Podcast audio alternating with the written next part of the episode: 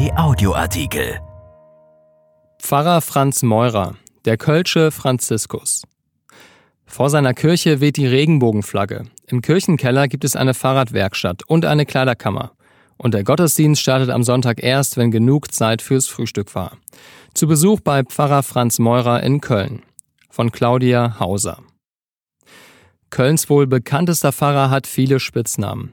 Franz Meurer ist der Kölsche Franziskus, Don Camille aus Pfingst oder der Ghetto-Prediger. In seiner Kirche lehnen Fahrräder in allen Größen an der Wand, direkt unter der Mutter Gottes, die gütig lächelt. Alles Spenden, sagt Meurer. Da sind prima Dinger dabei. Die Räder werden in einer eigenen Fahrradwerkstatt wieder hergerichtet und verschenkt, meist an Kinder und Jugendliche, deren Familien sich keine Fahrräder leisten können. Im Keller von St. Theodor gibt es nicht nur die Werkstatt, sondern auch eine Kleiderkammer und eine Essensausgabe. Franz Meurer ist seit 28 Jahren Pfarrer der Gemeinde Höhenberg-Pfingst in Köln. Der 68-Jährige sagt, das Grundproblem unseres Viertels ist, hier leben 26.000 Menschen dicht zusammen. Und leider ist es der ärmste Teil von Köln.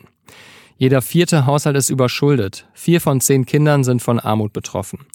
Eigentlich organisiert die Gemeinde im Sommer eine riesige Ferienfreizeit für sie, das Höviland, mit Spielen, Workshops, Essen und Ausflügen in den Zoo. Mehr als 600 Mädchen und Jungen zwischen 6 und 12 Jahren sind jedes Jahr dabei. Praktisch alle Kinder aus dem Viertel, sagt der katholische Pfarrer. Wegen Corona durften in diesem Sommer aber nur 210 mitmachen. Aus Höviland wurde Hövidorf. Statt drei Wochen konnte eigentlich jedes Kind nur eine Woche mitmachen, sagt Pfarrer Meurer. Aber manche haben anderen freiwillig noch eine zweite Woche abgetreten.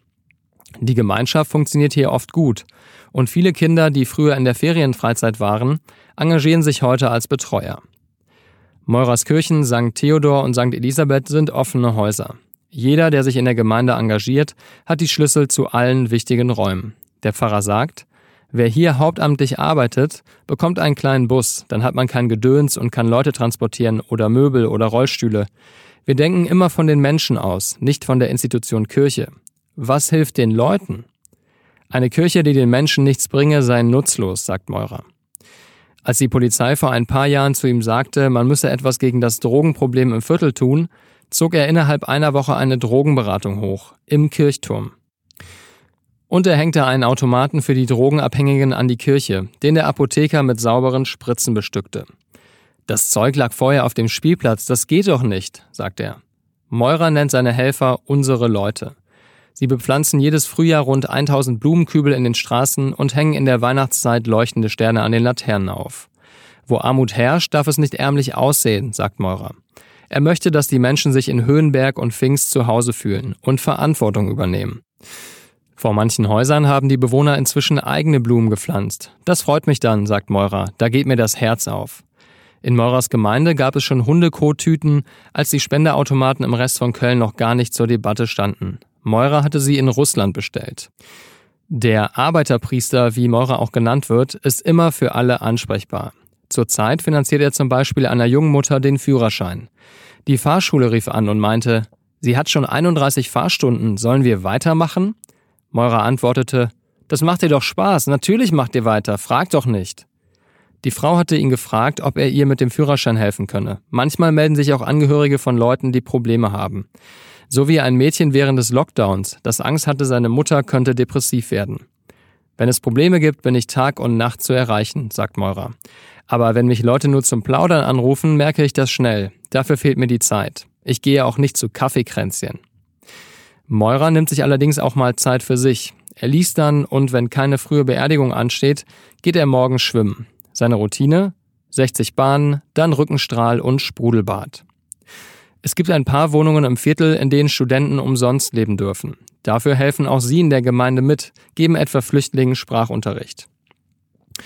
Das Erzbistum hat einen Riesenfehler gemacht, seine Studentenwohnung zu verkaufen, sagt Meurer.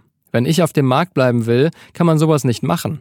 Man muss doch den jungen Menschen was nützen. Und dadurch haben wir hier viele junge, engagierte Leute. Vor St. Theodor weht die Regenbogenflagge als Zeichen der Toleranz. Oder, wie Meurer sagt, weil gerade Christopher Street Day war. Ein Mitglied des Pfarrgemeinderates lebt seit vielen Jahren mit dem evangelischen Pfarrer in der Gemeinde in einer homosexuellen Beziehung. Religion darf nicht das Leben verneinen, sagt Meurer. Die katholische Kirche müsse dringend ihre Lehre zur Homosexualität ändern. Deshalb wurde die Flagge aus Protest auch im vergangenen Jahr vor Meurers Kirche gehisst, nachdem ein leitender Priesterausbilder des Erzbistums Kölns in einem Vortrag von Therapieformen für Schwule gesprochen und gleichgeschlechtliche Liebe unter Männern als, Zitat, narzisstische Suche nach Männlichkeit bezeichnet hatte. Pfarrer Meurer arbeitet sowohl mit der muslimischen als auch mit der evangelischen Gemeinde zusammen. Ökumene ist doppelt so gut und halb so teuer, sagt er. Die meisten im Viertel sind aber ohnehin weder katholisch noch evangelisch, sondern eben Muslime, Jesiden, Sikhs oder gar nicht gläubig. Spielt für Meurer keine Rolle. Wer will, ist in seinem Gottesdienst willkommen. Der beginnt sonntags aber immer erst um elf, damit alle ausschlafen und in Ruhe frühstücken können, sagt er. 2007 ließ Meurer in der Sonntagsmesse den Klingelbeutel mit der Bitte um Kollekte für die Kölner Großmoschee herumgehen, deren Bau damals gerade geplant wurde. Eine solche Aktion hatte es bis dahin noch nie gegeben. Sie sorgte bundesweit für Aufsehen. Meurer war auch in der Presse, als er zweimal vor Gericht stand. Er hatte Wahlplakate der rechtsextremen Bürgerbewegung Pro Köln in seinem Viertel abgerissen. Kein Fädel für Rassismus steht heute auf einem Banner, das im Fenster von St. Theodor hängt. Drüben in St. Elisabeth sperrt ein Mann mit langen Rasterlocken einen Nebeneingang der Kirche zu. Sehen Sie, sagt Meurer, der hat auch einen Schlüssel, den kenne ich gar nicht. Er winkt dem Mann zu und grüßt. Dann erkennt Meurer ihn. Es ist der Gospelsänger Ron White, der im Gottesdienst auftreten wird. White ruft, ich freue mich schon auf Sonntag.